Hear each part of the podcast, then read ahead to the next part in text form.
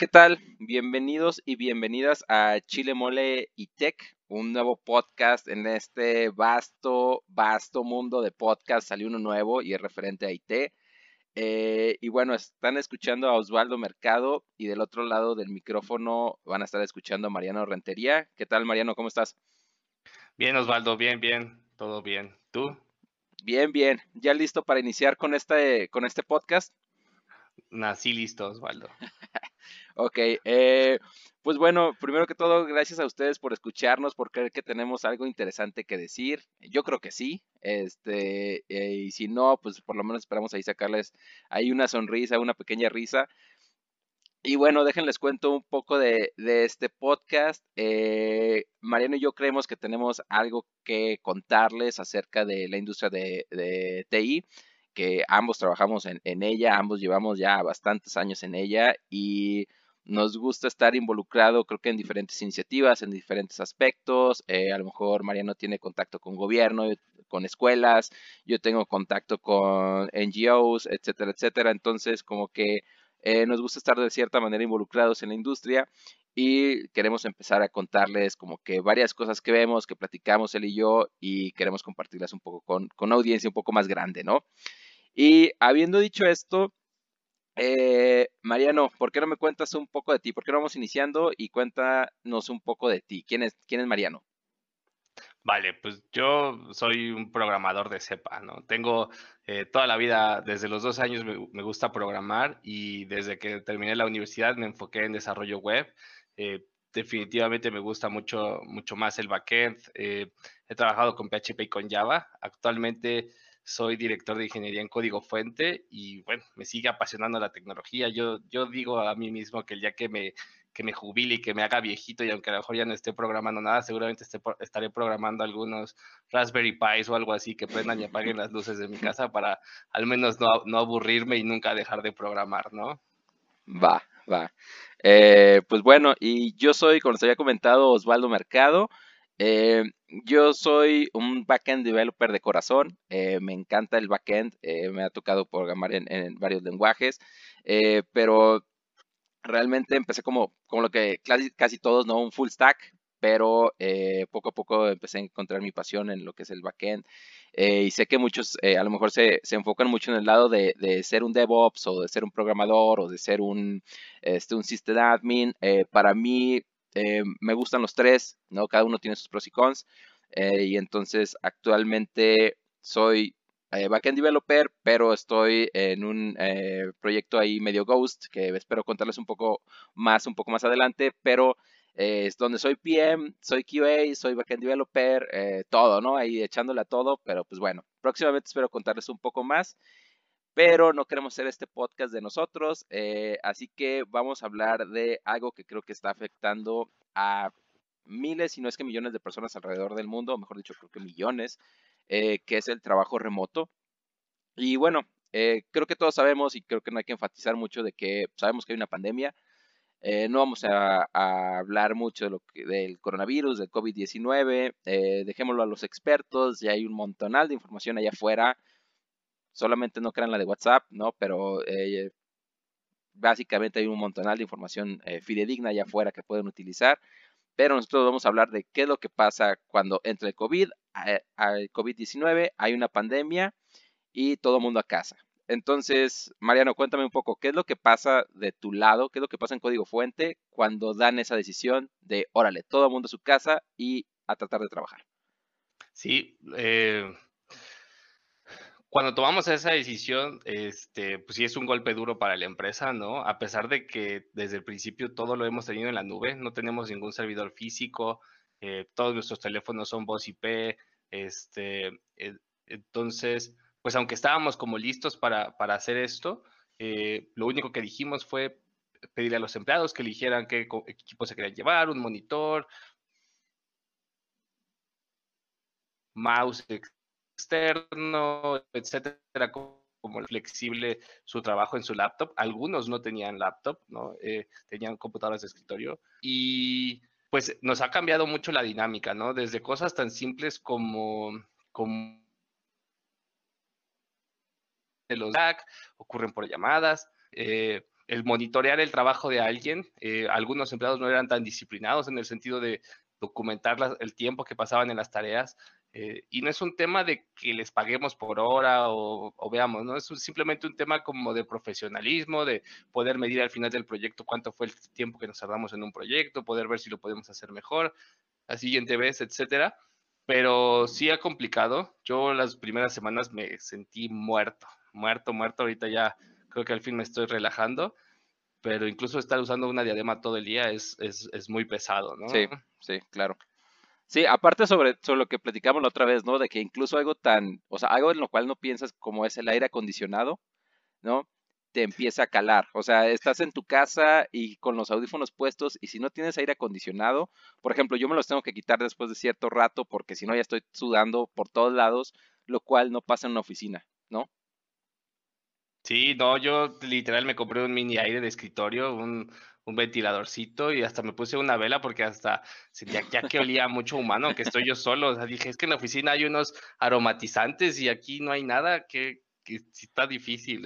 Son, son ya como cosas que das por given y que de pronto ya no tienes, ¿no? Sí, sí, y, y déjame te cuento un poco de mi lado. Eh, por ejemplo, lo, lo que pasa es, bueno, mi perro decidió ladrar justo en el mejor momento.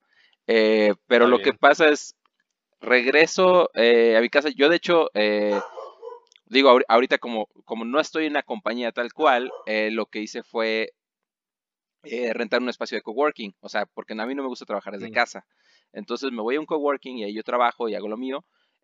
sin embargo, pasa esto, pues me tengo que venir a casa y yo como nunca he sido partidario de trabajar en casa, pues hay un montonal de broncas, o sea, desde que no tengo un escritorio bien porque me empezaba a doler el brazo porque estaba muy como muy arriba y no tenía una silla que se ajustara o de que no tenía una este una silla tal cual eh, chida y empezaba a sudar muchísimo y luego prendía el ventilador y luego hacía un montonal de ruido.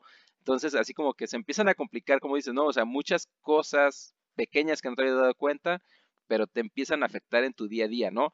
Y creo que eso es algo de los, de lo que yo siempre digo, ¿no? De los mitos de trabajar desde casa, ¿no? Que mucha gente agarra ese, como, ah, qué chido trabajar desde casa. Y es, sí, güey, pero tienes todo lo necesario para hacerlo y estar a gusto o nomás es como que flojera de no hacer por no salir.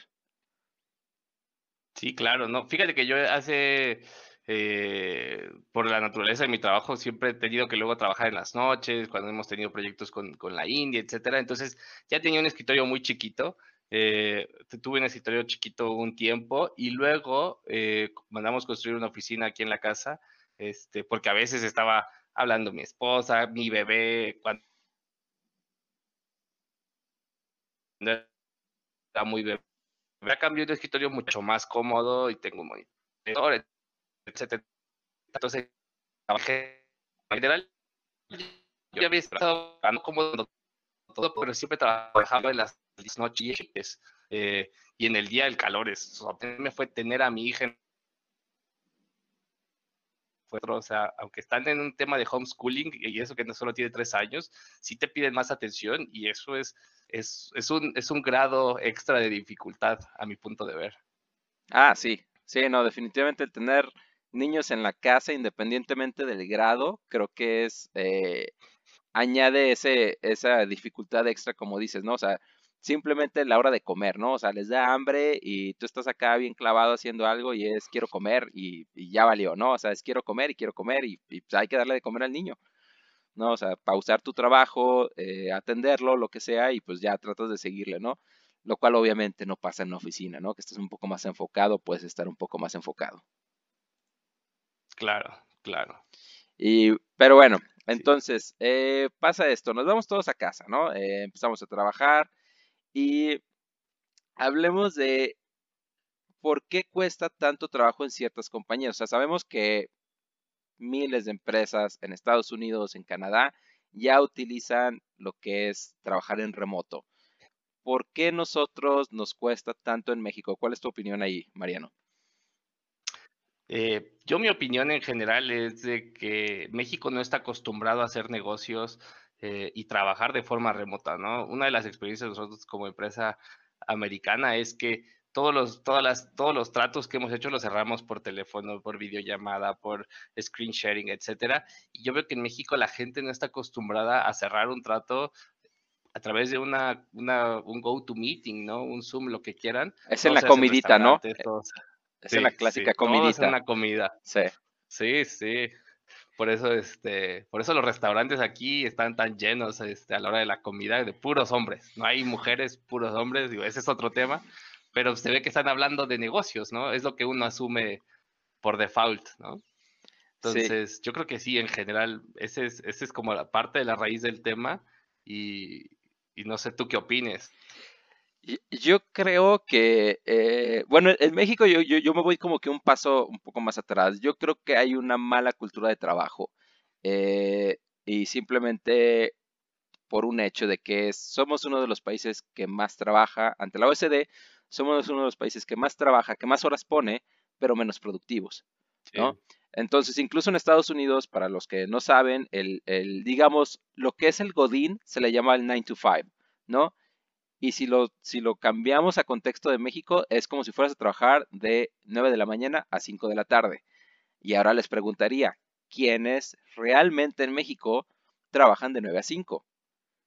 ¿No? No, y fíjate, sí, estoy de acuerdo. Y fíjate que el Godín gringo, este, come 20 minutos, ¿no? Ajá, exacto. Una hora, ah, una hora y media, hasta dos horas, ¿no? Digo, también es el por qué este, ese tema, como dices tú, son, llegan, se sientan y completamente a trabajar y en México es, voy por el cafecito, voy por la torta de la doña, este, son cosas muy arraigadas.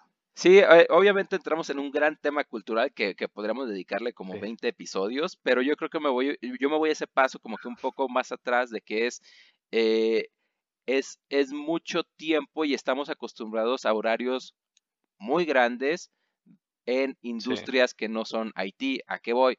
Las maquilas, ¿no? La industria de este eh, automotriz y todo eso, que son turnos de 9 a 12 horas, no son turnos muy largos, eh, y que creemos que esos son los turnos realmente de trabajo productivos. Ajá, exactamente, lo cual no lo es, realmente no lo es, o sea, nos estamos casando con una ideología de trabajo del siglo XIX y es lo que yo sigo diciendo, ¿no? O sea, es, es una cultura de trabajo muy diferente cuando ves a un francés que los viernes sale a mediodía, ¿no? porque sus horas de trabajo creo que son ya 36 horas, son menos de 40 horas lo que trabajan ellos, y en México el mínimo es 40 horas, ¿no?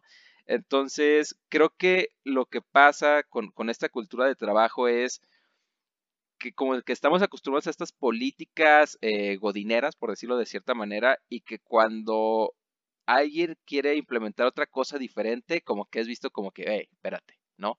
Este, hay temas de desconfianza, hay temas legales incluso, o sea, eso es cierto, hay, ciertos temas legales de, México de home office que no están bien regulados, pero que siento que también muchos jefes pueden decir, yo no siento que mi staff sea lo suficientemente profesional como para trabajar desde casa y lo cual, permítanme decir, es válido, ¿no? Es, un, es una preocupación válida totalmente.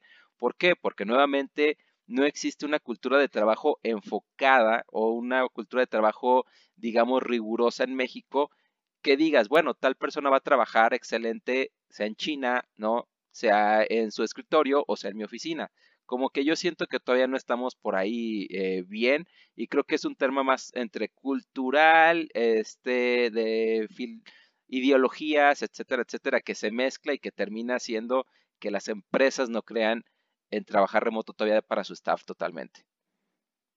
Sí, yo creo que eh, este es el, el experimento social más, más grande e inesperado que nadie pensó, pero esperamos que, que, al final del día para que el trabajo remoto ocurra, pues depende del jefe y depende del empleado, ¿no? Los dos tienen que generar esta confianza y, este, y esta productividad que, que se demuestre. Y, y, yo creo que este, este, va a ser como un parteaguas para ver quiénes son los jefes y quiénes son los empleados que sí están alineados en esta, en esta dinámica y quiénes son los que no, ¿no?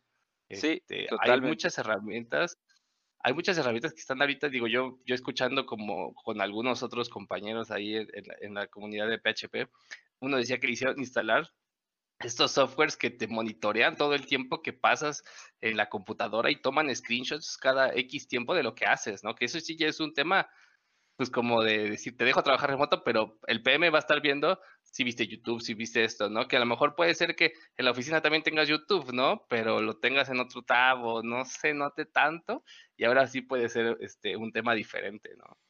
Sí, sí, y, que de hecho eh, volvemos un poco a ese tema, ¿no? O sea, es que, que, tengas un tab de YouTube o que veas YouTube en cinco minutos, cinco minutos, ¿estás de acuerdo que no te hace menos productivo? O sea, ¿a qué voy? Si estás, por ejemplo, eh, trabajando en, un método Pomodoro, que para los que no conocen Pomodoro es asignas 25 minutos de tu tiempo y 5 minutos para tiempo libre, bueno, así como que a, rasgos generales, ¿no? Es, se te hace un bloque de tiempo para trabajar sin distracciones, puede ser de 20 hasta 45 minutos o 50, y después te agarras 5 o 10 minutos para hacer algo como que para así despejarte la mente, ¿no? Y está comprobado, o sea, está comprobado científicamente que eso funciona sin embargo, aún, y yo creo que eh, aún es mal, es mal visto de que de repente estás trabajando, tomas un break, ¿no? Eh, ves un video y dices, bueno, ya estuvo, me regreso a trabajar, ¿no? ¿Por qué crees tú que es mal, mal visto esa parte, aún cuando está científicamente comprobado de que ese tipo de, de metodologías ayuda? Pues yo creo que no todo el mundo está familiarizado, ¿no? Yo creo que hay gente que nunca lo ha intentado y por, ende cree que no, le funciona. Este, estamos acostumbrados a pensar que es el trabajo duro, trabajo duro, trabajo duro es la única solución. Y, digo, en el tema de IT a veces es un tema creativo y el tema creativo requiere cierto tiempo de, de YouTube, de leer, de Twitter, de lo que sea, para poderte regresar a la concentración, ¿no? Es casi eh, pedirle a un pintor que se ponga a pintar todo en una sola pasada, es casi imposible que lo haga pues de una forma creativa, ¿no? Sí. Fíjate que a mí algo creo que, la gente no está acostumbrado. Fíjate que a mí algo que me llamó bastante la atención fue de hecho un, un tweet de, de, de ahí un contacto en común de Jesse Díaz, ahí este, su cuenta de Twitter es Jesse Corp, que decía cómo era su metodología de trabajo. Eh, y donde decía que te setearas como que tú, o sea, trabajando remoto, hablando de, trabajando en remoto, ella decía que, que setearas como que un tiempo eh, fijo de horas, ¿no? Para cumplir con tu contrato. Y, y, por ahí se me hizo curioso, ¿no? Porque incluso esa parte la, pensamos en base a horas en vez de pensar en base a resultados, ¿no? Eh, y ahí es donde yo sí difiero. Por ejemplo, si tienes un equipo remoto, y tienes que terminar tu sprint, ¿no? Se supone que te estimaste de cierta manera, si así es con, camisas o con horas o como quieras estimar, pero más o menos estimaste, ¿no? Cuánto tiene que terminar tu sprint. O si estás en Kanban, eh, estimas un poco tus tareas. Entonces tú como que tienes una idea del tiempo, ¿no? Del esfuerzo que es necesario y de cuándo lo quieres completar.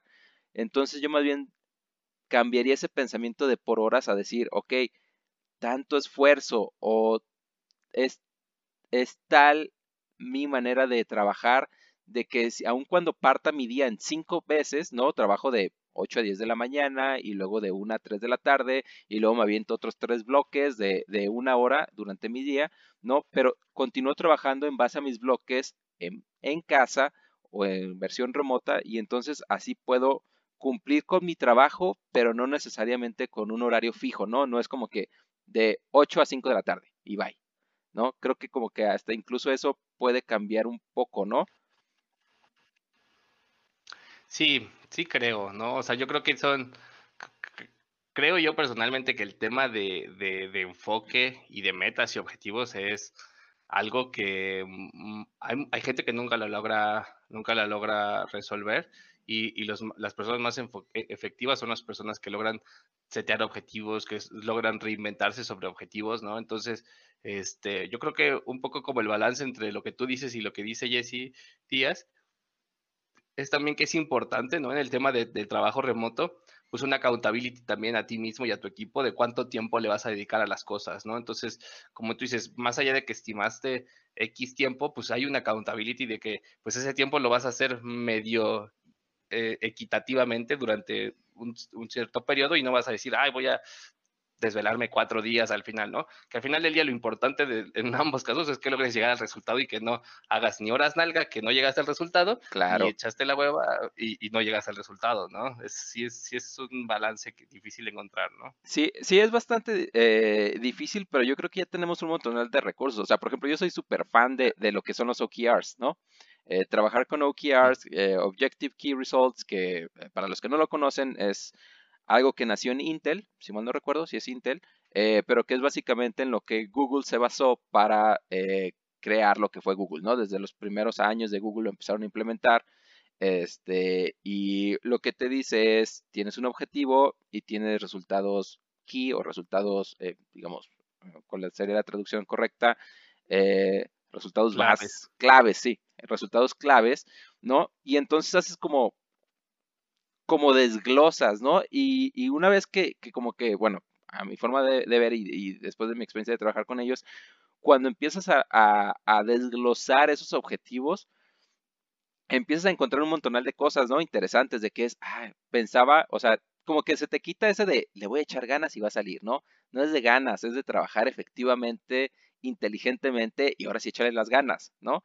Pero es como que primero esa planeación de ver qué es lo que necesitas, eh, cómo lo necesitas hacer, y luego bien dices tú, el tema de accountability, porque no siempre vas a cumplir tus metas, estamos de acuerdo, o sea, es imposible que, que, tus metas sean del 100%, eh, las, cumplas al 100, digo, a menos de que sean las metas más pedorras en el universo, pero este, es prácticamente imposible de que seas una máquina de producción, ¿no? O sea, cumplirlas al 100 quiere decir que o, no te estás creando metas que tengan suficiente reto o este, tus metas no son tan tangibles, no, no tienen objetivos smart, como lo quieras poner, ¿no? Pero eh, a veces se necesita fallar para decir, ah, necesito cambiar estas pequeñas cosas y estas otras, ¿no? Y fíjate que justo lo que dices, ¿no? Lo chistoso de los OKRs es que consideran éxito a partir del 70%, ¿no? Entonces, eh, es como para que tampoco te sientas tan mal, este, y, que entonces a lo mejor tu beta mejor estuvo muy, muy suavecita o, algo, ¿no? Pero sí, sí es muy importante, pero ahí a lo mejor también hablamos de otro tema que, a lo mejor vale para otro podcast. Eh, pues hay no hay una cultura de objetivos, ¿no? Sí. Eh, y menos en las empresas jóvenes y en las empresas grandes está, pero no está, ¿no? Entonces, volvemos a, estos, estamos en, ya estamos en un loop, este, persiguiéndonos la cola, ¿no? Y, espero que es, que este, que este momento sea el momento definitivo de las empresas que no lo tienen, que lo hagan, ¿no? Porque parece que los está obligando el, sentido, ¿no? Sí, yo creo que como dices, sí, yo creo que como dices, eh, o sea, va a ser como un parteaguas, ¿no? Toda esta, toda esta época y para ciertas empresas van a llegar y van a decir, eh, vaya, o sea, sí que aprendimos, ¿no? De cosas buenas y de cosas malas que hicimos en este tiempo. Eh, y creo que va a haber muchísimas otras que tristemente van a tratar de regresar a hacer lo mismo que hacían antes, ¿no? Así como, como si nada hubiera pasado pero creo que realmente las que van a salir ganando, obviamente, van a ser todas empresas, todas esas empresas que se adaptaron, lo cual me lleva a un tema que se me hace súper interesante y que de hecho ahí me quejé en, en, en, Twitter de eso, fue de, me llegan 10, eh, perdón, eh, me llegan tres ofertas de trabajo en los últimos 10 días y las tres era así como que, eh, pues sí, ahorita es remoto, pero pues luego, luego te, te unes a nuestro equipo en la oficina, ¿no? Eh, a ver, aquí vamos a hacer una, una, separación. Son empresas de IT y de hecho me sorprendió porque una es de las más grandes de IT en México. Y que me digan eso fue así como, oye, compa, es que pues, yo no me voy a ir a Guadalajara. O sea, ¿por, ¿por qué me iría a Guadalajara en cuanto acabe la pandemia? Estaban como que esperando que López Gatel diga ya para que todo el mundo regrese a las oficinas, ¿no? Así fue como que mi feeling de platicar. Este, ¿por qué hacen eso? O sea, siendo que es IT, eh, como dices tú, ¿no? O sea, ha habido retos, por ejemplo, en, tu empresa tú mismo lo dices, ha habido retos, ¿no? Sin embargo, ¿estás de acuerdo que también somos de las, de las industrias que más fácil se pueden adaptar a un trabajo remoto? O sea, trabajamos en Internet, tenemos todas las herramientas en Internet para, para poder hacer nuestro, nuestro trabajo del día a día y aún así te siguen pidiendo que, que, o sea, porque son deal breakers, ¿eh? No está así como que, bueno, o sea, te damos la opción de que no vengan los viernes o, ciertas cosas así, ¿no? Es, son deal breakers el que digas, no, pues yo no, o sea, yo no puedo ir a tu oficina. ¿Cómo ves esa parte tú, Mariano? Pues a lo mejor intentando jugar el papel de, del abogado del diablo, este, a veces, digo, y, en varios trabajos que he estado, yo estuve en una empresa que, que se fue de Querétaro a Guadalajara y, y, fue deal breaker el que me fuera y era un tema incluso de compliance con el cliente, ¿no? Una consultoría que, que a fuerzas tenías que estar este, en la oficina. Son, hay unas que incluso creo que te quitan el celular y te hacen cosas así. Entonces, esa podría ser una. Este, pues definitivamente habla mal tanto de la empresa como del cliente, como del proyecto. Eh, y otras, pues que realmente están, a veces piensa que también este tema de, de, de, de Agile eh, involucra cero documentación y todo así, vamos cosa por cosa, y que les gusta hacer los procesos este, en, en, en persona y, un feeling cultural que yo, yo a veces este, no entiendo. Definitivamente es más, en general es más fácil avanzar este, en, en persona que, que, de forma remota, pero también te, te genera otros problemas, ¿no? Entonces, eh, creo que sí es común, desgraciadamente, que no haya tantos trabajos remotos en México y, y debería de haber muchos más, ¿no? Este, pero pues, esto debería ser, como decíamos, una lección aprendida. Sí, y, y fíjate que yo lo que creo es de, de, eh, de que debe de haber una flexibilidad si es que realmente quieres encontrar talento, ¿no? Eh, como les dije, ¿no? No es de que yo esté en contra de las empresas que busquen eh, tener sus oficinas. A mí me gusta ir a una oficina, o sea, la verdad, o sea, me, me, agrada. y de hecho, muchas de las cosas que he dicho siempre en cosas de, del por qué me gusta tener una, una oficina es esa parte donde dices, ¿sabes qué? tuvimos un día que se nos cayó el sistema, ¿no? Eh, desde que llegamos lo estábamos levantando, ha habido como que un montonal de cosas por hacer, ha habido un montonal de, de ahora sí, de que de troubleshooting, de debugging, y que al final del día lo resuelves y le dices a tu equipo, ¿saben qué? Háganos por una chela ahorita. O sea, eso en ninguna versión remota lo vas a poder hacer. Estamos de acuerdo, ¿no? O sea, esa es simplemente esa como que reunión de un equipo de que estuvo en los problemas, que estuvo en, en uno al lado del otro haciendo troubleshooting y que encuentras el problema y así como que lo solucionan y hay plática, hay un montonal de, comunicación, este, ¿cómo se dice? No verbal entre los equipos, ¿no? Eh, y que al final del día lo que pasa es, eh, dices, ok, ya estuvo, lo arreglamos, ¿no? High five todos, vamos por una chela. Eh, y eso no pasa en versión remota, es como que, uf, lo arreglamos, órale, cierro mi laptop y bye. ¿no? Entonces, bueno, pero... Dime. Yo, creo que lo que dices es importante. Creo que el tema es la flexibilidad. A lo mejor yo hay una empresa que admiro mucho, Atlassian, y por ejemplo ellos pues tienen oficinas en general en todo el mundo, ¿no? Pero uno de sus, de sus mantras es, pues el, el, el talento está en donde esté, ¿no? Entonces, si lo encuentro aquí en Australia y quieren venir a la oficina aquí de Sydney o de Melbourne, bienvenidos. Si el talento lo encuentro en, en, en África y esta persona pues no puede físicamente estar en la oficina, la voy a dejar ser este, remota, ¿no? Entonces está la oportunidad para que si tú puedes, este, vayas directamente a la oficina y si no puedes, pues con tal de, de, tener tu talento, pues te dejen trabajar desde donde estás, ¿no? Entonces ese debería ser realmente el mindset, ¿no? Decir, tengo una oficina, aquí tengo todas las facilidades para que eh, Osvaldo no gaste en una, en una mesa, una silla cómoda, aire acondicionado, todo, todo, todo a gusto, pero, oye, pues Gonzalo está en Querétaro y nosotros estamos en Guadalajara, pues quédate allá, Gonzalo, no hay, no hay problema, ven cuando quieras, acá van a estar las chelas para ese viernes que tanto esperas, pero este, pues mientras de lunes a viernes no hay, no hay un tema, ¿no? Sí, y, creo que esa parte es, bastante eh, importante, ¿no? O sea, la, misma flexibilidad de las empresas, o sea, eh, ¿por qué no darías flexibilidad? Esa es mi pregunta. ¿Qué, ¿Qué te previene de dar flexibilidad? Y creo que la mayoría de las veces las propias empresas ni siquiera saben contestar. O sea, es porque alguien tiene una idea, eh, digamos así, de C-level o, o que no sabe cómo contestarlo correctamente y entonces en esa parte lo único que hace es, pues no, no hacemos eso, ¿no? Nosotros no hacemos eso. Y ya, bye. Ahí se termina el tema. Claro, sí, no. Es un, es un, es un problema eso, ¿eh? Sí, y bueno, a ver, eh, pero ya, ya dejando la crítica de lado, ¿no? Vamos a, tratar de hablar un poco de, de sugerencias. ¿Cómo estás trabajando tú, Mariano? ¿Qué es lo que te está funcionando ahorita? ¿Qué herramientas, qué técnicas, etcétera, etcétera?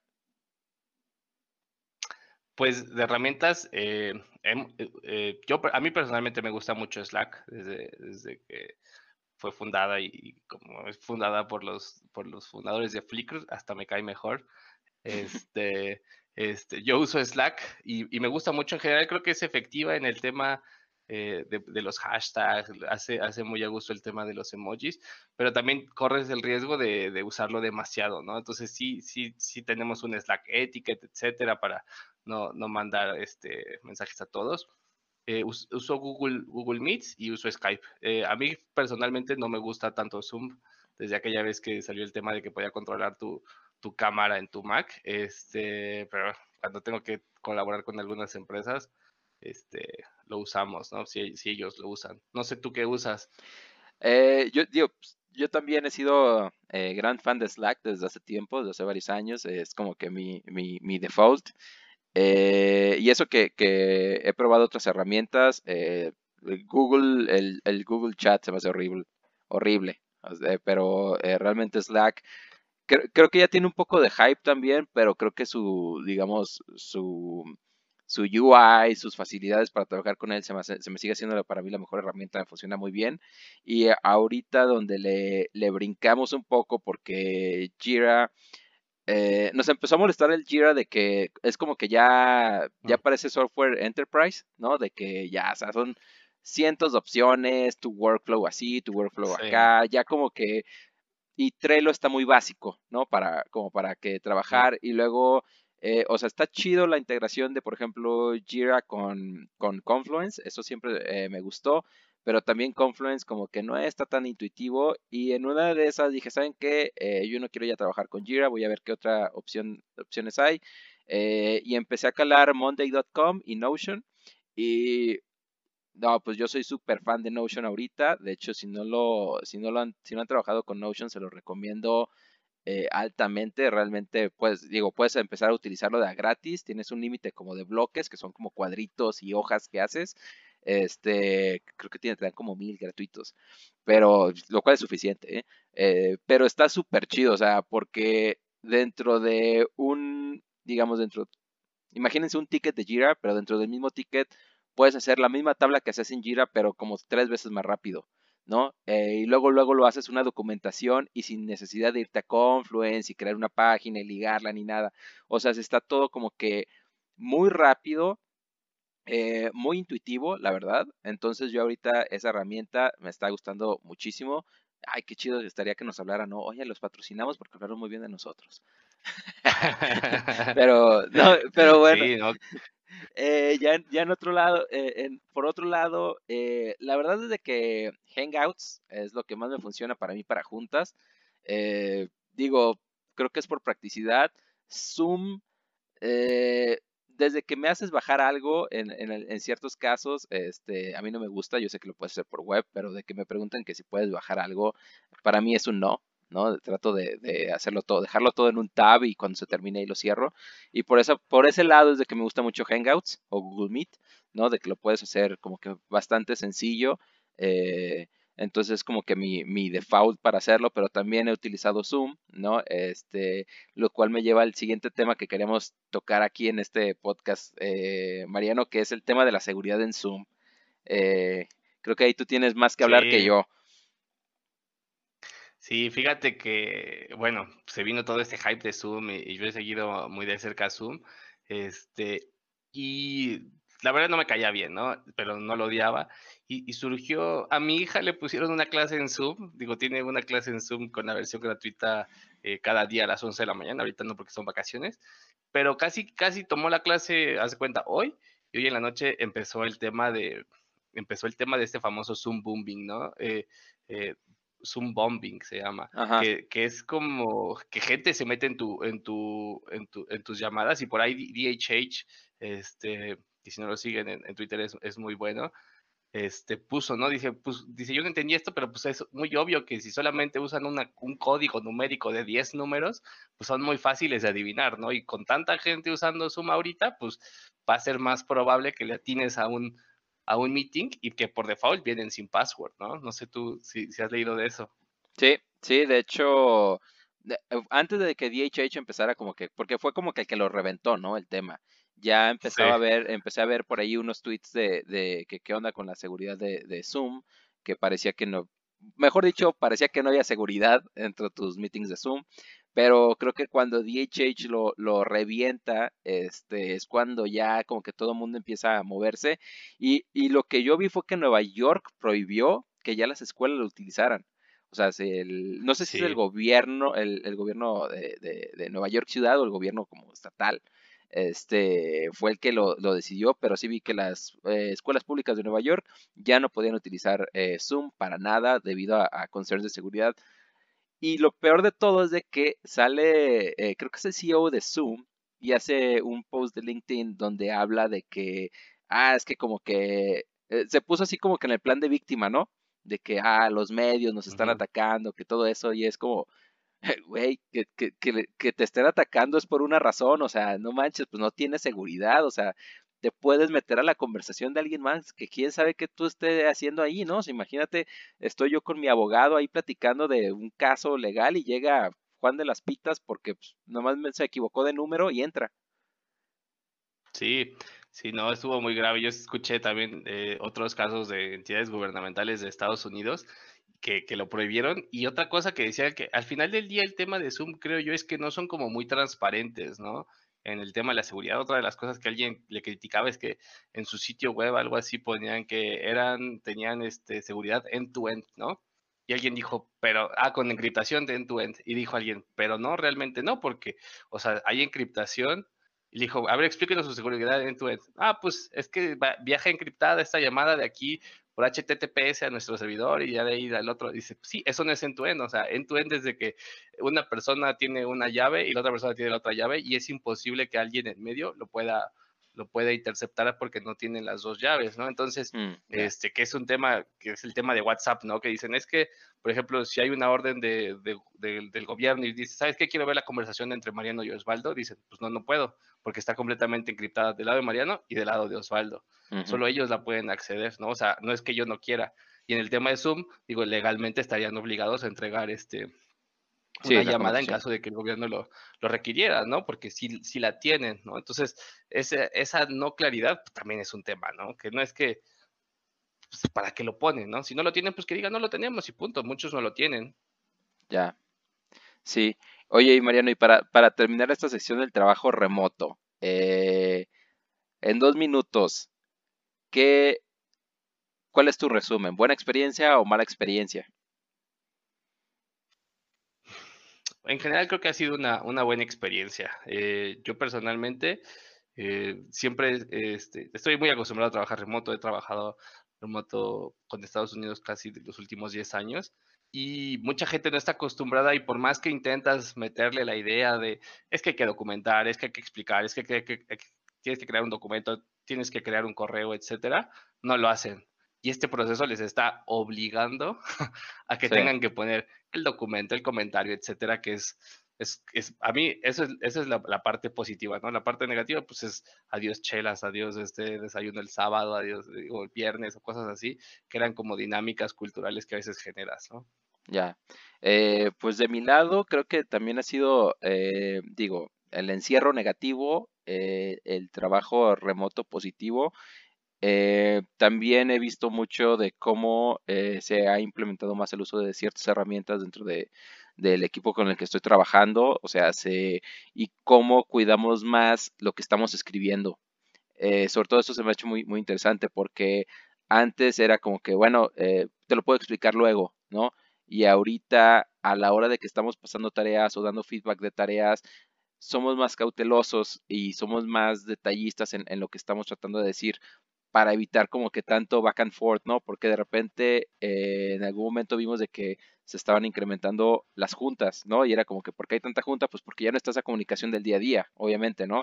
Este, entonces era, es, como que el segundo paso era pues crear juntas para resolver todos los temas y ya estamos como que bajándole a eso y es más bien, ok, vamos a hacer mejor, vamos a cuidar más cuando pedimos algo a ciertas personas, vamos a mejorar el feedback, vamos a mejorar ciertas cosas y con eso se han mitigado las juntas y creo que todo el mundo está como que también entrándole a ese terreno, lo cual ha funcionado bastante bien. Y bueno, eh, creo que con eso cerramos el tema de, lo que es el trabajo remoto y para todos ustedes les queríamos, eh, pues no, no, es una dinámica obviamente, ¿no? Pero queríamos contarles algo que se nos ocurrió, que era una sección para cerrar, eh, que es lo mejor que vi en Tech Twitter. Mariano y yo somos, somos usuarios de Twitter y lo que queríamos era como que compartirles como que algunos tweets bastante relevantes que vimos en las últimas dos semanas. Mariano, ¿quieres empezar? Sí, sí, yo, yo un Twitter que vi por ahí, eh, creo que incluso fue promovido por Medium, ¿no? Para, para obligarme a usar su servicio, pero me pareció muy interesante porque yo, este, yo, yo, tengo, eh, yo tengo consultas con, con, psicólogo cada X tiempo y me mantiene no loco, y, y hablábamos un poco del tema de, de este, de pues de este enfoque, ¿no? Que ahora los doctores se, están teniendo que adaptar al, al, también al trabajo remoto y al generar eh, consultas de forma remota, ¿no?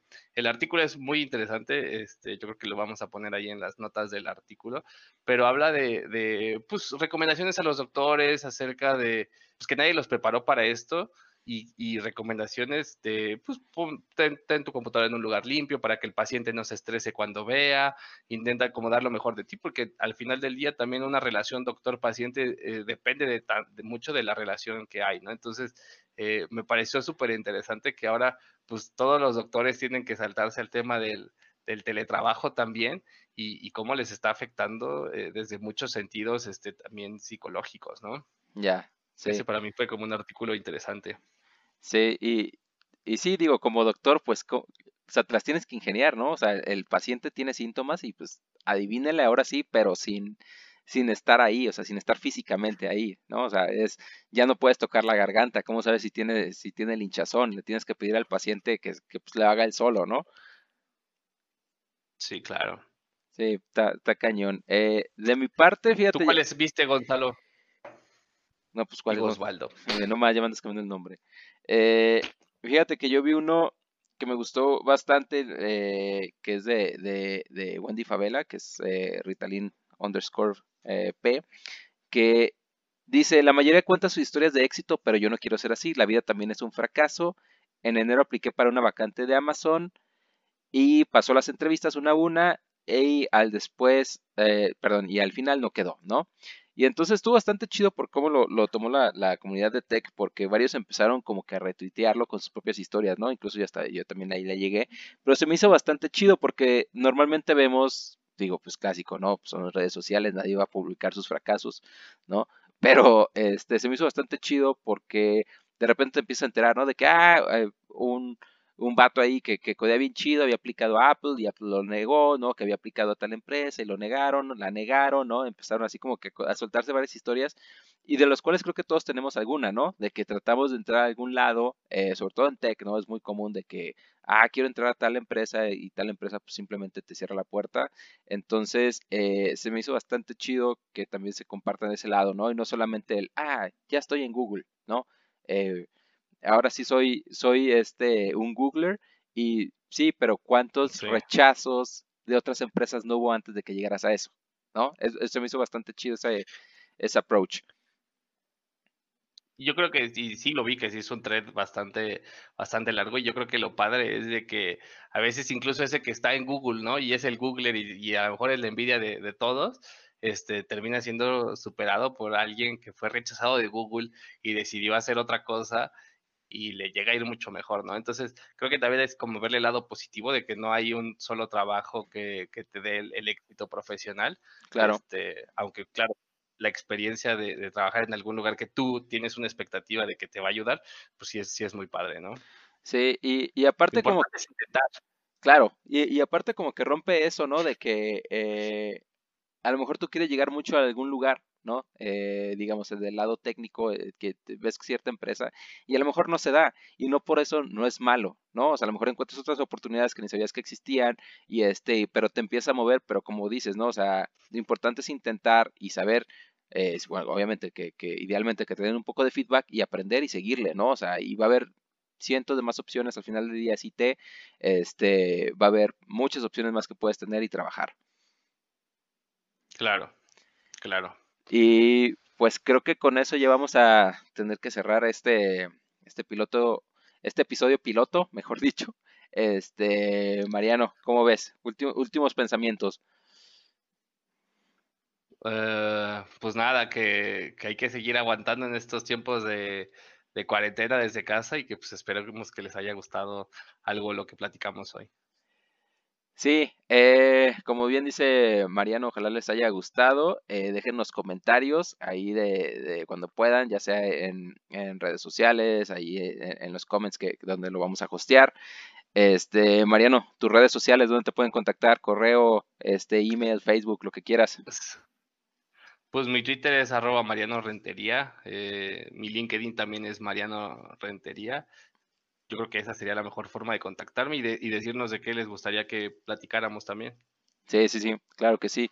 Y bueno, pues yo me despido. Mi nombre es Osvaldo Mercado. En redes me encuentran como O Mercado Cos, C O S, así todo junto.